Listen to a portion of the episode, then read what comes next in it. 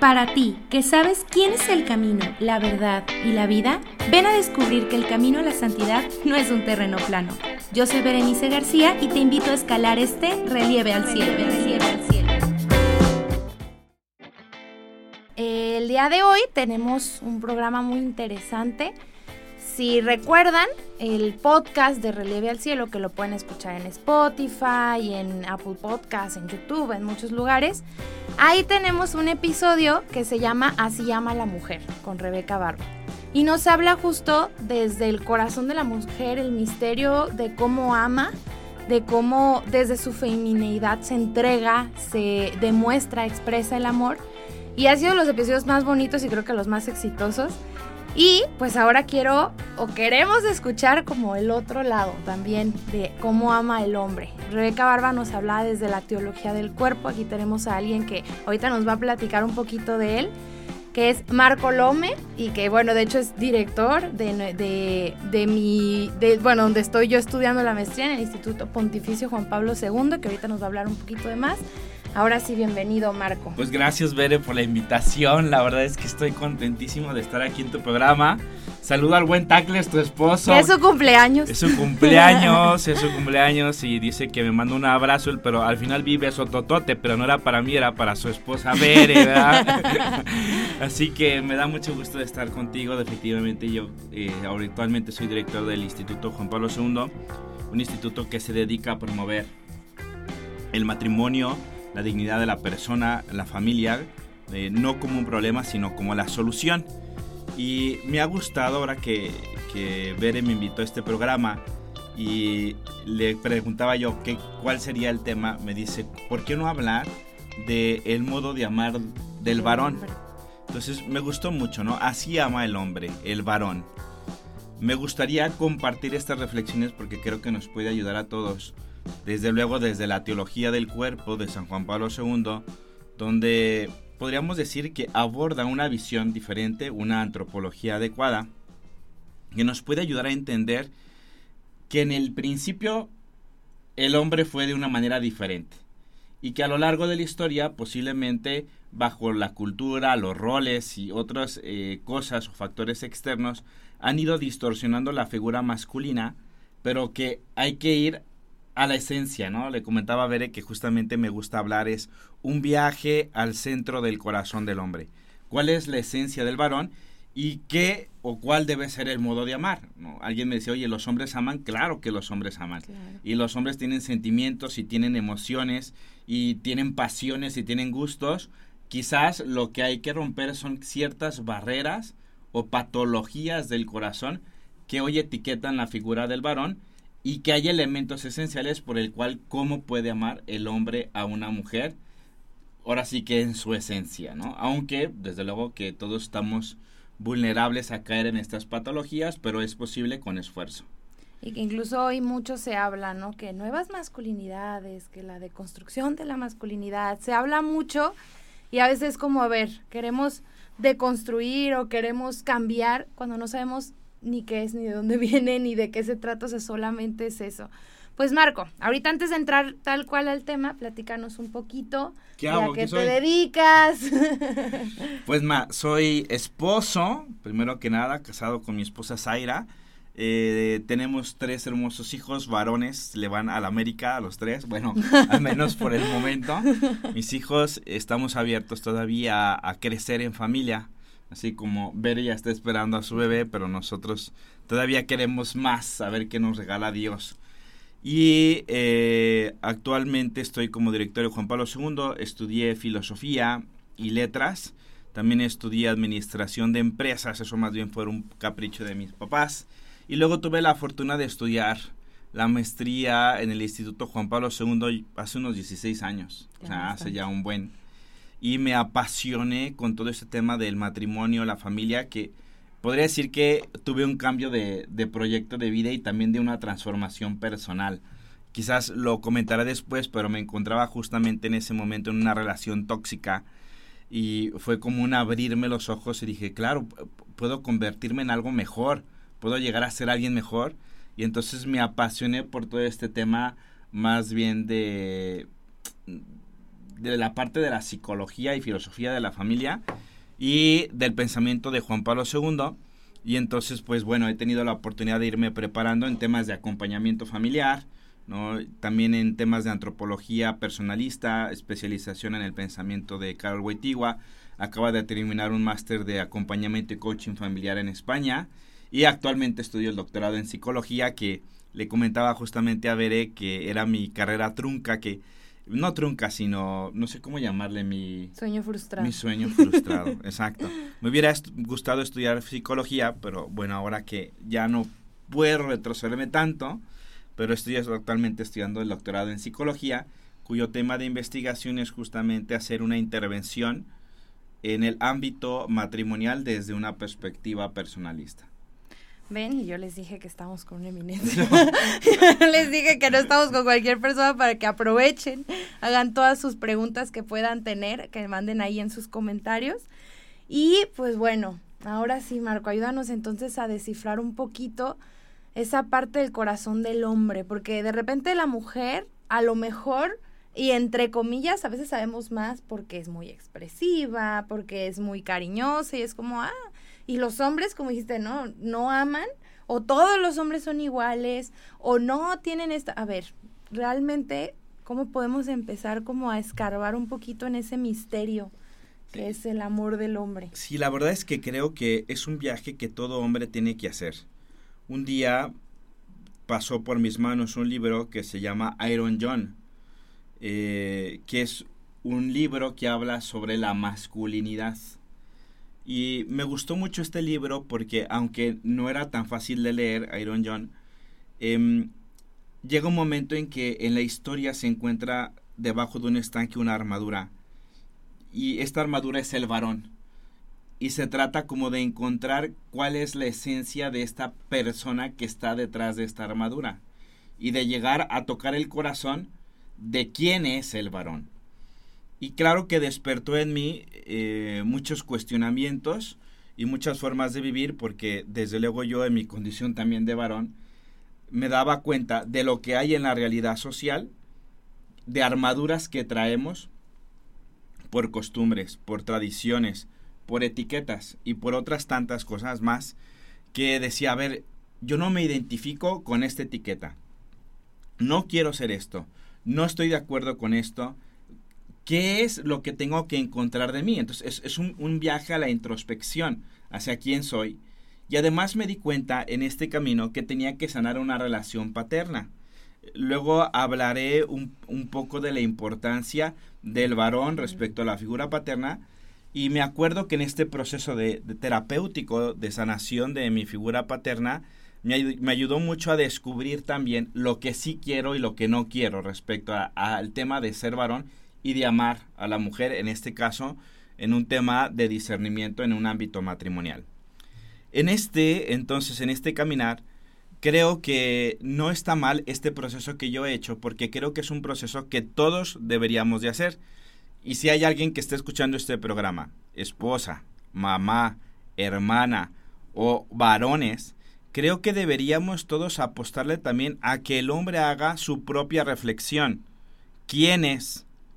Porque sin querer, aún en las cosas malas que son reales, podemos etiquetar y solamente ver lo negativo, pero el gran error es que nadie nos muestra lo que sí podemos ser lo que sí podemos hacer o quiénes somos en realidad. La revolución femenina, por llamarle así, ha servido mucho para rescatar la dignidad de la mujer y los ámbitos también de igualdad que puede tener siempre y cuando se salvaguarde la diferencia. No es lo mismo varón y mujer. Esto es un hecho que luego pudiéramos profundizar. Pero la mujer en este sentido de, de esta revolución, podríamos decir, cultural, de un sano feminismo, se ha encontrado consigo misma. Sabe quién es, sabe que no quiere, sabe que sí es lo que quiere. Y eh, lo curioso de esto es que frente a este tipo de movimientos, en algunos se trabaja la cancelación masculina. Y esta cancelación masculina tiene razón. Eh, ¿A qué me refiero? Es que normalmente rechazan ciertas conductas o comportamientos que etiquetan al varón, que las hace, pero que no corresponden a su esencia. Que sea violento, abusivo, que aplaste la dignidad de las personas, que haga menos a las mujeres, son roles o estereotipos que a lo mejor han pasado en año en año, tristemente, por miles de circunstancias, que hoy se convierten en una masculinidad tóxica, pero de las cuales no es lo que el varón es. No lo es. Pero esta cancelación se ha llevado de tope a todos. Entonces, no sé eh, si le ha pasado a varios de los que me escuchan, pero simplemente por el hecho de ser varón, te sientes juzgado y etiquetado como agresivo, como pervertido, como con malas intenciones. Ya no puedes ni ser caballeroso, he escuchado mucho, ya no sabes ni qué hacer. Le abro la puerta, no le abro la puerta, le, le pago, no le pago. Le paga la, la, cuenta del restaurante o basta con que le hables bien a una chava y dice, no me hables así, no, no necesito, yo puedo yo sola, ¿no? O, imagínate, vas eh, en, un camión y de repente le, da, te le paras para darle un lugar y la otra persona ya piensa que quieres algo, ¿no? Entonces... O te dice, yo puedo, yo puedo estar aquí parada, ¿por qué me lo das? Exacto, también. Esa, entonces vivimos como un mundo complejo porque el varón ya no sabe cómo actuar. Si actúa así, está mal. Si actúa acá, está mal, ¿no? Lo pongo un ejemplo. Hay un libro que me gustó mucho porque he leído mucho sobre el tema de la masculinidad. Y hay un libro de la doctora María eh, Calvo que se llama eh, La crisis de la masculinidad. Y menciona cómo en ámbitos pedagógicos donde los niños son formados en su mayoría por mujeres. Vete a las escuelas de kinder y primaria. ¿Quiénes están allí? Sí, son puras, maestras de kinder. Que no llegan a comprender el estilo propio de ser varón, que es diferente. Y entonces cancelan ciertos comportamientos que forman parte de la esencia del varón, que hoy en día el gran riesgo es que se están perdiendo como era la virilidad, como la tenacidad, la fortaleza. Ojo, distintivos del varón no quiere decir que las mujeres no las tengan, pero que por su fisonomía, por su fisonomía, y esto también es de antropología social, por su fisonomía estaba en relación a esto. Va, todo este rollo, ¿qué es a lo que voy? ¿No? La masculinidad tóxica, no no es la esencia de lo que es el varón. No es el modo de amar al varón. Ser agresivo, abusivo, eh, no sé, grotesco, irónico, sarcástico, chistoso, eh, pornográfico. Eso no es el varón. Eso le llamaré yo una masculinidad tóxica y sí, hay que erradicarlo. Varones, no es chistoso burlarte de tu esposa, no es chistoso estar eh, contando cosas de mujer, no, quizás ha sido parte de nuestra cultura y a veces hemos aprendido de, son cosas de hombres, así es, pues no, no es que sean cosas de hombres, ¿no? Ir a un table dance y ah, está bien, es cosa de hombres, no, o sea, no lo hagas Se tanto. normaliza, pues así es. Ajá, exacto, pero yo digo, no tanto por lo que consumes, sino también por el daño que te haces a ti mismo, que sigues repitiendo patrones, que tarde o temprano repites algo que puede hacerle daño a alguien que, es, que a lo mejor te quiere amar, ¿no? O que quieras controlar a tu esposa o controlar a tu novia, haces un noviazgo violento, etc. Eso no es, eso es una masculinidad tóxica. Ahora bien, esta crisis de la masculinidad, porque no hay una identidad, ha llevado en un primer momento a la esclerocardía, una palabra super padre, esclerocardía, del corazón del varón. Escleros significa dureza, cardía, corazón. Que de hecho, justamente en la teología del cuerpo, cuando le preguntan a Jesús, dice, Moisés lo puso por la dureza de su corazón. La escleros era la circuncisión. Para los judíos la circuncisión era un tema de carácter religioso, aunque un factor externo. La escleros era precisamente la, la, la, no circuncisión del corazón, la dureza del corazón. ¿Qué ha pasado? Que en muchos varones actuales, curiosamente, se ha suscitado una esclerocardia. Por un lado, se sienten bombardeados de algo que no son, ah, bombardeados, y eso no lleva a nada. Si tú atacas a alguien constantemente, lo único que va a hacer es defenderse, quedarse en su caparazón, más no significa que cambie, forzosamente. Y segundo, la esclerocardía, como se siente tan ofendido, se cierra, no llega a encontrarse consigo mismo y puede haber incluso un rebrote, un patrón nuevamente de seguir haciendo lo mismo. Me atacas, yo también te ataco. Y me has reprimido tanto que llegará un momento en que este animal que ha estado reprimido salga y suscite la fiera, ¿no? Es decir, ¿en qué ayudó? Absolutamente en nada. Pero esta esclerocardía del corazón es que a veces también estamos llenos de orgullo y mucha soberbia que hay que saber discernir lo que se nos señala que esté mal para aprender lo que sí podemos. Es decir, romper esta dureza de corazón para aprender formas esenciales de amar. Por eso no estoy de acuerdo con hablar de nuevas masculinidades. O sea, masculinidad solo hay una. Solo hay una. Y la única forma de expresar toca la esencia. No es este tipo de formas de amar que hoy en día vemos en las televisión, en las series o en otros lugares. No es el modo. Debe haber otro modo que sí toque esto. ¿Quién es el varón? Pero hoy en día, si vemos un poco las series, ¿cuál es la figura? Y por eso llamo la esclerocardía del varón. Es que en, el, en, pocas palabras ha habido un debilitamiento de la figura del varón. Entonces, incluso se habla sobre masculinidades blandas. Ese varón que era tenaz, no tenacidad como un sentido de que macho, no.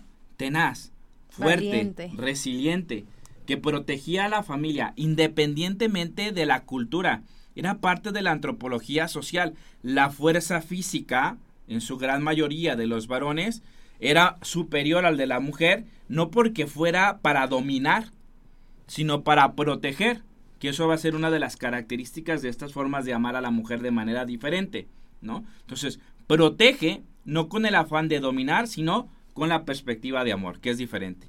Pero esta virilidad se está perdiendo y entonces se está perdiendo tanto que lleva a un debilitamiento de la figura del varón. ¿Quién es el varón hoy en día? Pues un ser agresivo, ¿no? Y todas las etiquetas, pero al mismo tiempo también nos encontramos con masculinidades blandas, es decir, ya no son nada resilientes, ¿sí?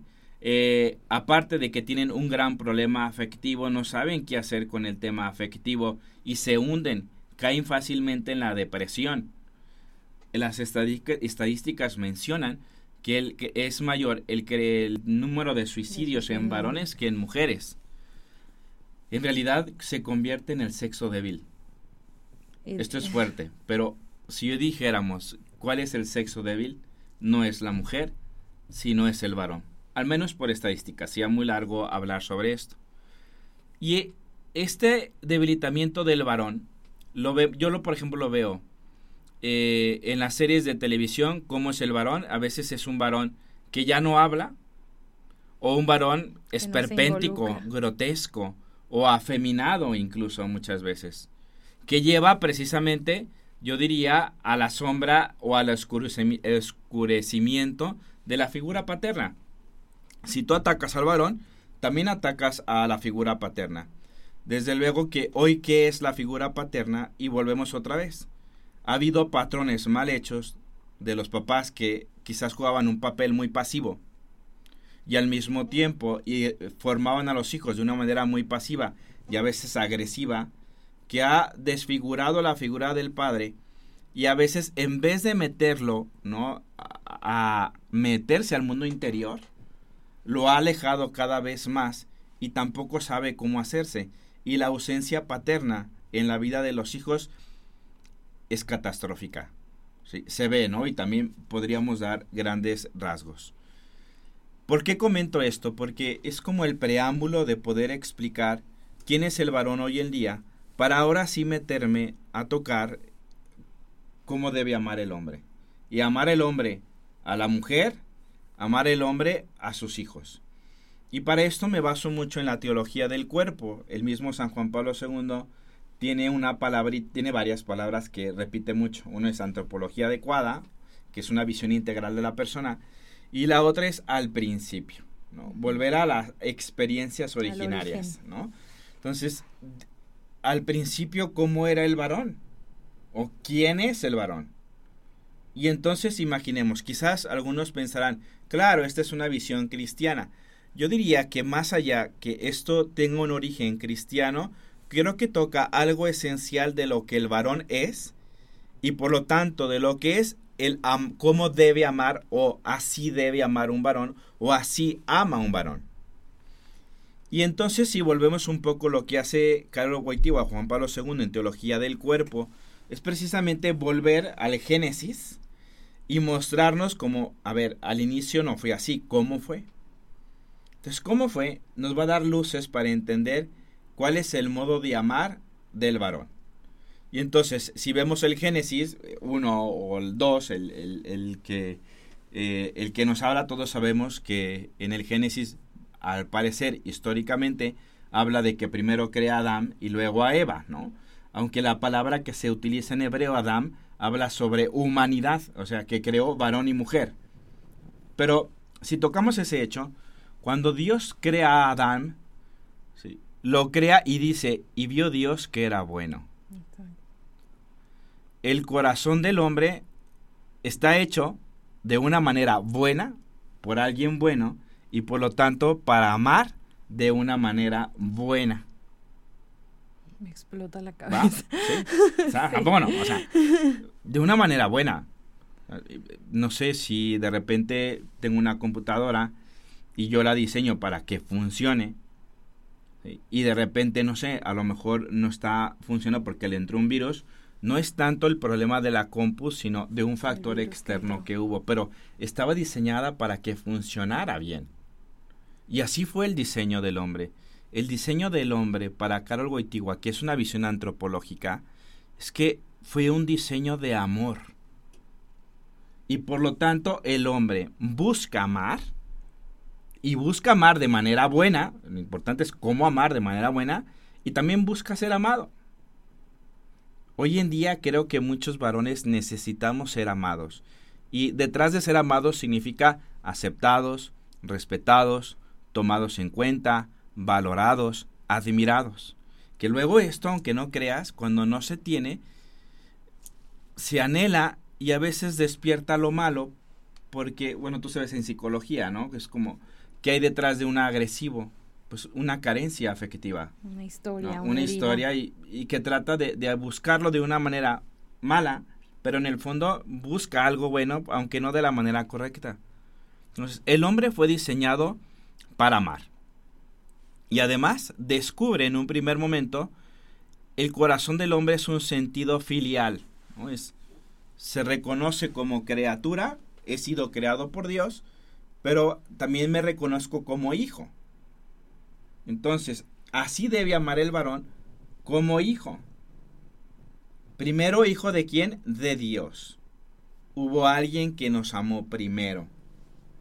Ahora, qué padre Marco, esto se escucha muy bonito y qué tiene que ver con mi vida. Fíjate que yo he visto que una persona que no ama a su esposa de una manera buena, es porque a lo mejor no ha sanado tampoco su filiación.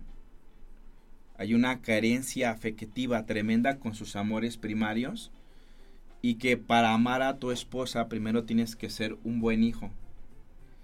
Y este buen hijo se refiere a sanar posiblemente las heridas que tú tienes, porque si no las sanas, lo que ha venido por tus amores primarios, papá, mamá, lo vas a repetir y le vas a querer exigir o vas a querer replicar aquellas acciones que querías y que no querías con la persona que está esperando lo mejor de ti y a lo mejor le estás dando lo peor, te estás desquitando. Decía Aristóteles, un filósofo, que amar es buscar bienes para el otro, ¿no? Hace poquito lo hablábamos en un drinking que participaba Bere. que, buscar bienes para el otro. Y entonces, diría yo, ¿Cómo debe amar un hombre? Pues justamente buscando bienes para la persona a quien se dirige.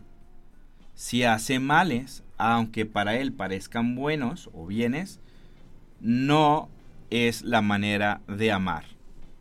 La violencia nunca es justificable, la agresión, el dominio, el control, el chantaje, el abuso, eh, los golpes, lo que tú quieras, eso no es porque no toca. Hemos sido diseñados para amar, para buscar bienes para el otro.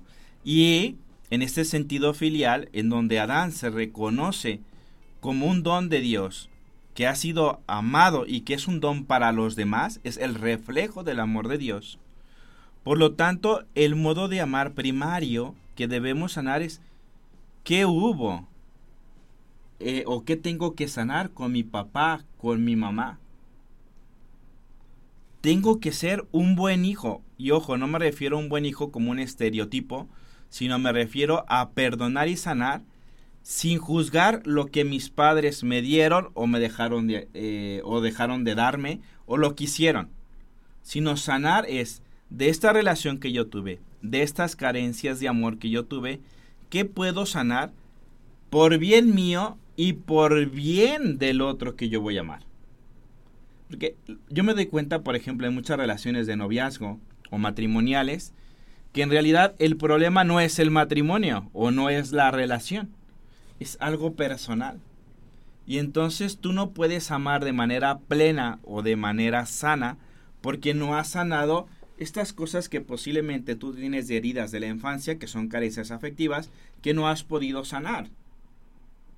Solamente, ¿cómo puedes sanarla? Uno, con el encuentro con Dios, Dios sana plenamente, pero también con un trabajo terapéutico, o sea, humanamente también hacerlo. Es encontrarte en tu filiación y sentirte amado por Dios en un primer momento y sentirte amado por Dios aún en las condiciones que te dio de padres que tú no escogiste. Y muy importante es que nunca es tarde para eso. Que a lo mejor uno dice, bueno, es que yo ya soy grande, ya, eh, ya tuve mi familia, ya hice esto, ya tengo mi pareja. Y creen que ya no hay como, digamos, solución para la persona. O sea, ya no. O a veces creer que eso es un trabajo de mujeres que eso le toca a ella, ¿no? Yo soy el que está bien, la que tiene que ir a terapia es ella, la que tiene que atenderse es ella. Y, y es esta parte, bueno, ¿y por qué no ambos? O sea, y, y ok, a lo mejor está la terapia de pareja y como dices, a lo mejor es algo personal y no creernos Superman, no creernos invencibles de, no, el problema es el otro. O sea, ¿qué está pasando que y que realmente nunca es tarde? Si quieres, vamos pasando unos saluditos que tenemos por aquí. Venga.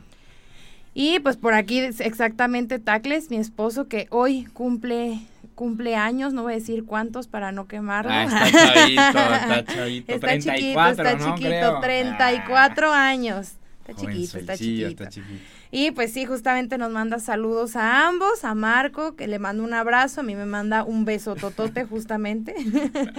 y Débora Morales también, que nos está viendo por aquí y que nos dice, wow, saludos a ambos, equipazo para este tema, gracias por compartir. Eh, Débora fue la que tuvimos aquí, puso tagles, 34 años tototototes. Débora, pues bueno, que estuvo justamente en nuestro programa pasado, que también lo pueden ver. Nos escribe también Raquel Calderón. Buenas tardes, bienvenidos y que Dios los bendiga. Gracias por compartir. Mayela Torres nos dice, saludos a ambos, muy buen tema. Ana Lilia Chávez nos dijo totalmente de acuerdo. Todos yo creo que también estoy muy de acuerdo con todo lo que nos está diciendo. Menos mal, pero pueden estar no de acuerdo, ¿eh? Sí, también. se vale decir, oye, a ver, no, yo creo esto y pues bueno, para eso se hace el diálogo, ¿no? Raquel otra vez nos dice, aprendo mucho de ustedes. Y pues bueno, Tacles que se está quemando solito con sus 34 tototes. y pues bueno, ya saben, aquí pueden estar mandando sus comentarios. Marco, en esta parte que dices, porque justamente se etiqueta mucho al varón de esta parte, incluso creo que estamos en esa crisis de dejar al hombre ser hombre, ¿no? O sea, permitirle ser hombre y amar, pero entonces, ¿cómo puede el hombre irse descubriendo y, darse cuenta? Porque sabemos que está esta parte de, pues como que no sé ni qué hacer ni cómo moverme y que muchas veces tenemos que ver nosotras, no, no hagas esto, no, no hagas el otro y una constante, digamos, anulación del hombre, ¿cómo puede irse descubriendo para así poder amar? Yo creo que lo primero, que también es un aspecto que toca Juan Pablo II, incluso, digamos que quienes hayan estudiado teología del cuerpo, digamos que nos encontramos en esta experiencia de la soledad originaria, donde brota el autoconocimiento. Fíjense, qué, qué interesante lo, lo pone Juan Pablo II, que dice que Dios lo hace bueno, desde luego, y le dice, domina la tierra, pon nombres. Y el, el hombre, ¿no? Yo me lo imagino dando nombres, repartiendo por ahí. Y después se da cuenta que dando nombres, él se encuentra solo. Y en este darse cuenta de estar solo hay un autoconocimiento, hay un proceso de introspección. ¿Qué necesito o qué me hace falta o cuál es el sentido de mi existencia? O sea, toco un tema profundo. Este mismo recorrido deberíamos de hacerlo nosotros. Hacer una pausa en nuestra vida, que hace falta, y ponerte a analizar qué hay de tu vida, cómo han sido tus relaciones, de qué se quejan de ti, qué es lo que te dicen, cuáles son tus heridas, qué necesitas. Y a partir de ahí darte cuenta, reconocer lo que tienes que reparar, trabajar lo que te hace falta y comenzar en este proceso de autoconocimiento. No puede ver o no puede haber una masculinidad correcta o adecuada si no se hace un proceso de autoconocimiento, de autoaceptación y de desde luego de autosuperación. Y la autosuperación no es que tú estés solo, puedes acompañarte de un sacerdote, de un psicólogo cristiano, de un familiólogo, del que tú quieras.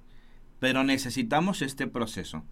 Si no somos conscientes de qué hay en mí, independientemente de lo que los demás se me señalen, no voy a poder cambiar esta forma de amar. Si no reconozco con humildad también mis errores, si me dicen que soy agresivo, que soy controlador, que soy celoso, que eh, eh, violento, sarcástico, humillante. O sea, si yo no reconozco esto que están diciendo de mí y que es posible que sí sea, seguiremos repitiendo patrones de amar que no corresponden a la verdadera masculinidad. Entonces, por eso creo que este proceso es interesante. Desde luego que Juan Pablo II cuando toca, en el principio no está allí, no, es, no fue así. Es que además la vocación del varón no solamente es amar como hijo, sino hay un sentido esponsal en la diferencia sexual. Es decir, no está contraponiendo al varón contra la mujer. Y creo que hoy es el gran problema de nuestros días, que los hemos puesto como opuestos, sino es algo recíproco, que son diferentes, pero la diferencia no significa que tú eres mejor que yo, significa que tú eres diferente a mí porque tienes algo que decir de mí, algo que sacar mejor de mí, y yo que soy diferente de ti, tengo algo que decir más de ti y hacerte más de ti.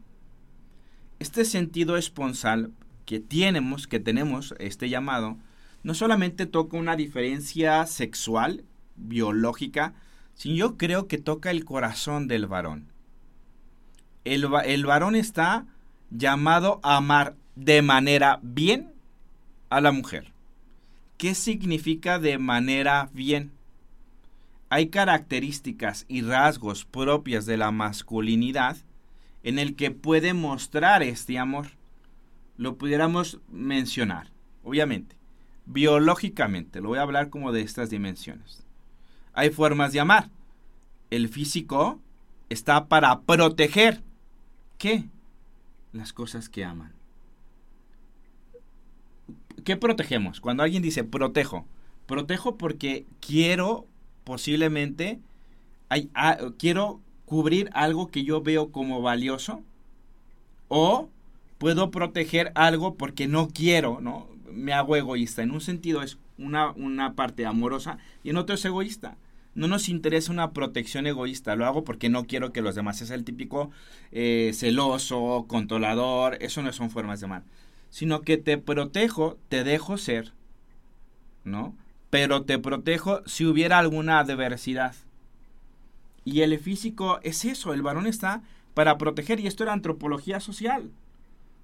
¿Quién enfrentaba a las fieras? Pues el varón. La mujer podía, sí, claro, pero ¿cómo le iba a hacer la mujer si tenía dos niños cargando, verdad? Eh, imposible. O defender frente a una agresión, no. De hecho, una vez investigué, no sé si han dado cuenta, pero hay una norma de caballerosidad que hoy ya no se sigue, pero si tú vas caminando por la banqueta ah, y llevas con tu novia, siempre tienes que darle lugar dentro del, de la, o sea, no el que da la calle, sino el que eh, da. Y me llamó la atención, y es que fíjate qué padre era, que antiguamente, en época de los caballeros, lo ponían por si alguna vez hubiera alguien que quisiera de hacerle daño a tu persona amada, tuvieras chance de sacar la espada que se ponía de este lado y la defendieras. La protección desde la esencia masculina no está para dominar, sino desde la lógica del amor, de proteger. La física, eh, lo físico, lo agresivo del varón en su físico, es para proteger y también para amar. No para golpear, no para hacer daño, sino para dar caricia, dar consuelo, dar sustento, ¿no? Es- No, no sé, digo, igual te ha pasado que entras en un momento de crisis y de repente vas con táctiles, digo, no sé si sea musculoso o no, pero te da un abrazo y te sostiene físicamente. Ese abrazo fuerte del varón te da eh, una fuerza de seguridad, decir, no estoy sola, somos dos quienes estamos aquí. La parte física del varón está para buscar el bien de la esposa y puede hacer cariños, puede tocar, puede abrazar, puede darle un beso.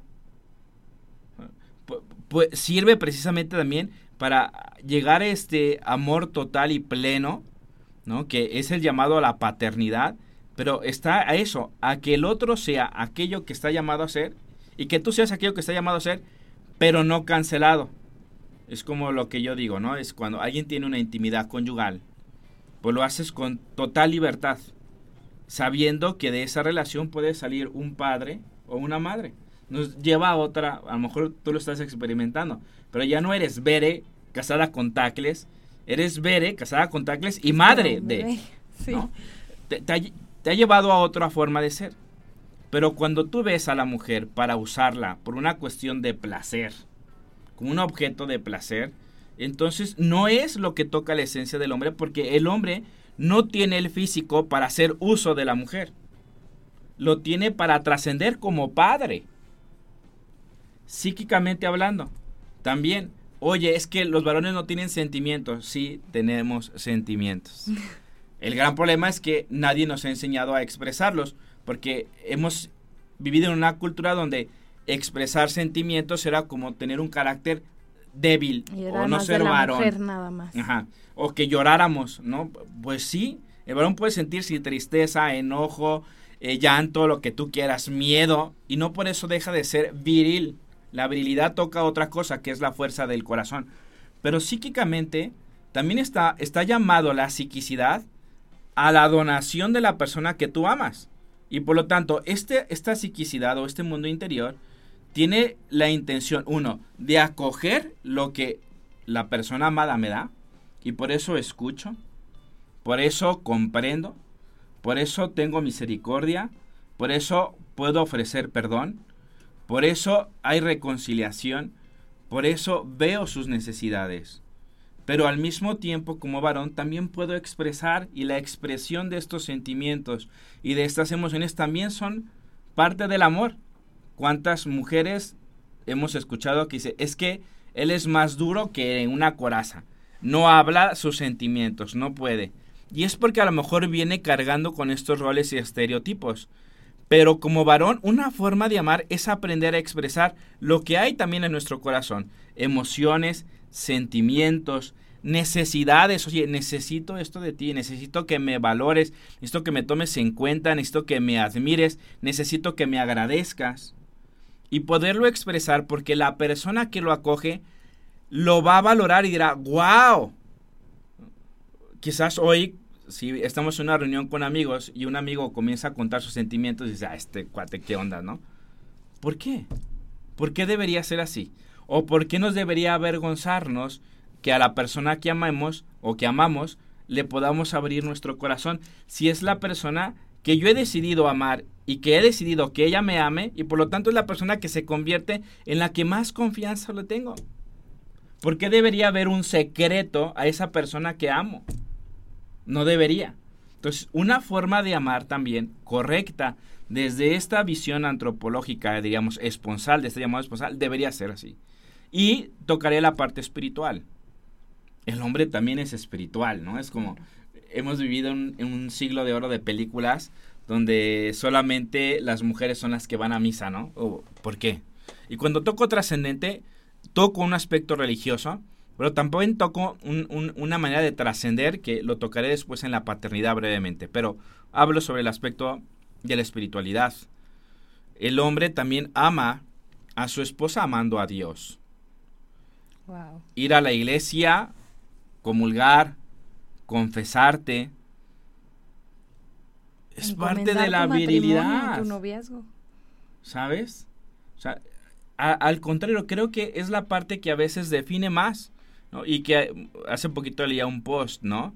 Eh, busca un hombre que ame a Dios, porque el modo en que ama a Dios es el modo en que te va a amar. Y esto lo dice Juan Pablo II perfectamente. Cuando se reconoce al otro como un don, el varón ama a esta persona como Dios la ama.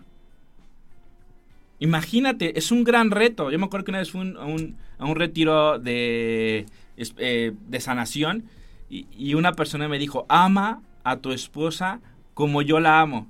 Y yo le dije, ah, está muy cañón, o sea, ¿cómo voy a amar como Dios ama? Me dijo, para eso te he dado un corazón nuevo. Entonces comienza a trabajar y ama a tu esposa desde esta perspectiva. Y claro que cambia. Porque entonces tus acciones, lo que sientas biológicamente o afectivamente, lo vas a ver a la luz de esto y poder discernir qué sí y qué no. Esto no. Pues está distorsionando o, tenga, o tengo malas intenciones o la estoy haciendo menos o no es el modo en que Dios la amaría. Un varón que es testimonio del amor de Dios es una forma muy segura de que podrá amar a su esposa. Pero ojo, si no ama a su esposa, a quien sí ve, y dice amar a Dios, a quien no ve, es un mentiroso. Y eso lo dice el apóstol Santiago. No lo dice así, lo estoy interpretando, pero es cierto. O sea, no puedes, o sea, no puedes ser un buen hijo de Dios si no amas también con coherencia a quien está allí. Trascendemos. Y es un modo de amar, y créanmelo, mujer que tiene un esposo que ama a Dios, las vuelve locas. Así es. Porque tiene temor de Dios, ¿no? Claro. Bueno, eso es lo que, lo que yo pienso. Y es un gran tip. ¿No? es algo que deberían de, anotar porque es, es, una realidad. O sea, eh, cuando vemos un hombre que de verdad busca también, no solamente incluso, no solamente amarte a ti, sino, o sea, tener realmente a Dios en su corazón, nos termina siendo como decir, oye, o sea, claro con sus errores, claro con sus equivocaciones, pero te hace ver que verdaderamente tiene incluso un propósito mayor que solamente no estar solo, por ejemplo, o que solamente eh, pues ver ahí con quién puede estar, sino que para él es un propósito todavía más grande. es como una vez un padre me dijo, a ver, ¿con quién te casarías? ¿Con alguien que te dice, me gustas mucho? ¿O alguien que te dijera, me gustas para que llegues con Dios? No, pues no. Creo que opción dos. Pues, pues depende cómo esté la persona, padre. No, desde luego que, ese es un punto esencial incluso de discernimiento. O sea, que la persona que tú escojas para casarte, si este es un no negociable para ti, es fundamental el modo en que se relaciona con Dios. También hay que ver cómo se relaciona con sus familias, con los demás, pero este es fundamental porque demuestra lo que realmente tiene en su corazón. Ahora bien, eh, toco brevemente, también Carol Goitigua toca el hombre histórico. El hombre es vulnerable y nos podemos equivocar y nos equivocamos muchas veces. Muchas veces porque venimos arrastrados por la ola de estereotipos, de etiquetas, de formas que creemos que, ¿no? Yo, por ejemplo, algo que tuve que erradicar conscientemente era el hecho de que voy en el tráfico y si una mujer se me atravesaba, yo decía, tip, tenía que ser mujer. Lo tuve que quitar porque me di, me di conciencia de que es justamente una masculinidad tóxica. No lo haría si fuera un vato, el vato baja y me golpea. Pero ¿por qué debería ser diferente? ¿Sabes? Entonces, eh, a, lo que voy es, somos vulnerables y nos podemos equivocar y trabajamos. Aquí lo importante no es tanto reconocer dónde, mejor dicho, es reconocer dónde yo soy vulnerable, qué es lo que me provoca y comenzar a trabajarlo desde la manera esencial del corazón, de este corazón creado por Dios para amar de manera buena. Somos buenos, pero también somos vulnerables, podemos caernos y equivocarnos. Y la forma de amar, así ama un hombre, es pedir perdón. No quedarse en el orgullo, en la soberbia y decir, ¿sabes qué? Me equivoqué. Y también el equivocarse no es cuestión de debilidad. Es como alguien decía, no, nunca pidas perdón a tu esposa porque pierdes autoridad. ¿Qué pierdes? Si el perdón es una expresión de amor, e-, es reconocer que te has equivocado y porque amas a esa persona, le pides perdón, oye, te grité, te insulté, te dije esto, te dije lo otro, nada. Somos vulnerables y hay que reconocernos que podemos equivocarnos, pero hay que pedir perdón. Y el tercer elemento que creo que nos da también de lo que el corazón es, que habla Juan Pablo II, es que el hombre no solamente ha caído en este pecado de la concupiscencia de la carne, del modo en que miramos a las mujeres, ¿no? De una manera pecaminosa, ¿no? Nos fijamos solamente en la cuestión carnal, pero no vemos realmente lo que la mujer es. Este don, esta dignidad que tiene, que está llamada a amar, no a usar. Está llamada a consumar amor, no a consumir amor. Pero hemos sido redimidos. Y el modo en que nos enseña este amor es Cristo.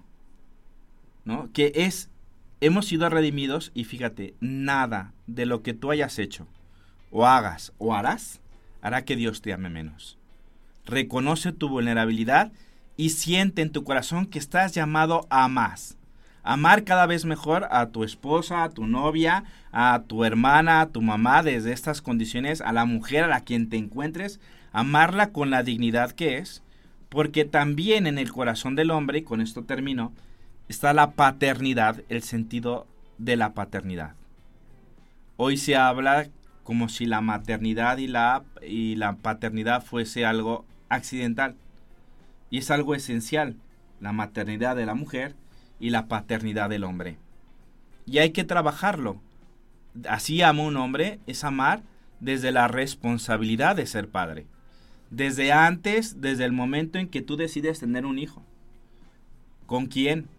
¿Por qué lo haces? ¿Por un placer, un capricho o porque realmente quieres responsabilizarte de ese amor?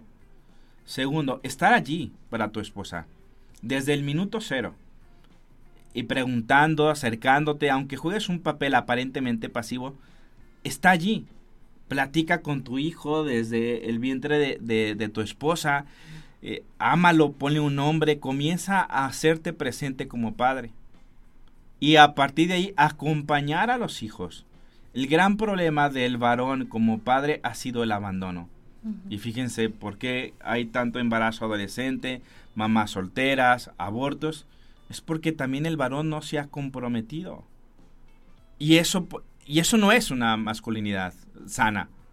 Eso son de las masculinidades tóxicas. La masculinidad adecuada lleva a la responsabilidad paterna, estar allí. Responsabilízate y ama a tus hijos, acompáñalos, edúcalos, sé ejemplo para ellos. Cambia tu vida, transfórmalos y da lo mejor de este amor por ellos.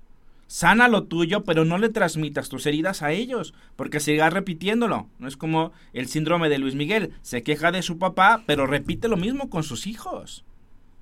No estamos llamados a eso, estamos llamados a renacer, a ser diferentes, a un llamado a la trascendencia, siempre y cuando tomemos en cuenta siempre que la mujer es nuestro gran apoyo. Y con esto termino. La mujer ayuda al hombre a ser más hombre nos enriquece y gracias a la mujer nos enseña el don de la paternidad. Y nosotros como varones hacemos más mujer a la mujer. Esto en otros ámbitos me matan, pero es cierto. pero es verdad. Es cierto. La mujer no sería madre si no hubiera un varón.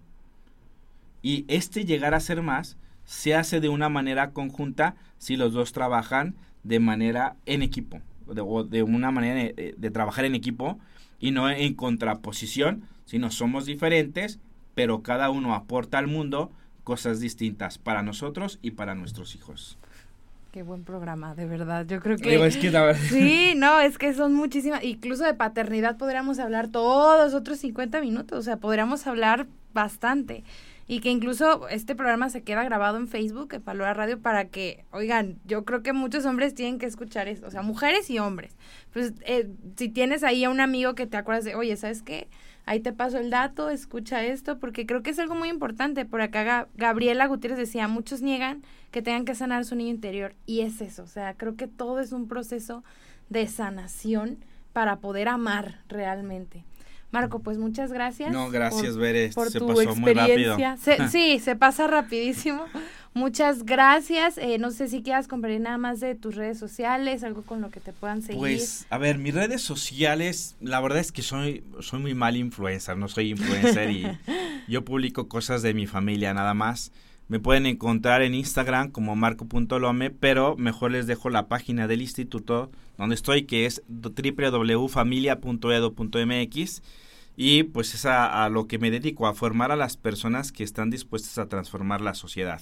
¿no? Allí ofrecemos la maestría en ciencias de la familia, eh, tenemos otra maestría que estamos eh, compartiendo ahorita que es acompañamiento y educación para el amor, también tenemos el máster de teología del cuerpo, tenemos diplomados, recién vamos ahorita a hacer un diplomado en tanatología, eh, un diplomado de logoterapia también para quienes están interesados aquí en el plantel Guadalajara y al mismo tiempo también ofrecemos otros cursos, todos en relación a temas de matrimonio y familia.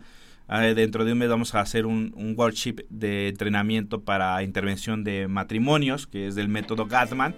Así que ahí es mejor, ¿no? Donde yo les recomiendo para que también puedan tener ustedes eh, formación. que es necesaria, ¿no? Tanto para el varón como para la mujer. Yo diría al varón, si tienes que meterte a estudiar y meterte a este tipo de cursos y conferencias, hazlo, porque es muy valioso. No te hace menos varón si vas a una conferencia en donde te hablen de la masculinidad o donde te hablen de la mujer. ¿Por qué no? Pero bueno, eso ya sería otro tema. Así es, pues muchas gracias Marco, muchas gracias a todos los que nos escuchan y bueno, nos vemos el próximo miércoles para otro programa de Relieve al Cielo. Adiós. Adiós, nos vemos. Bye. Gracias por escuchar este episodio. Si te gustó, ayúdanos a compartirlo en tus redes sociales y síguenos en Instagram, Facebook y YouTube como Relieve al Cielo. Y a mí en Instagram como Bere García 320. Y sigamos escalando juntos este Relieve al Cielo.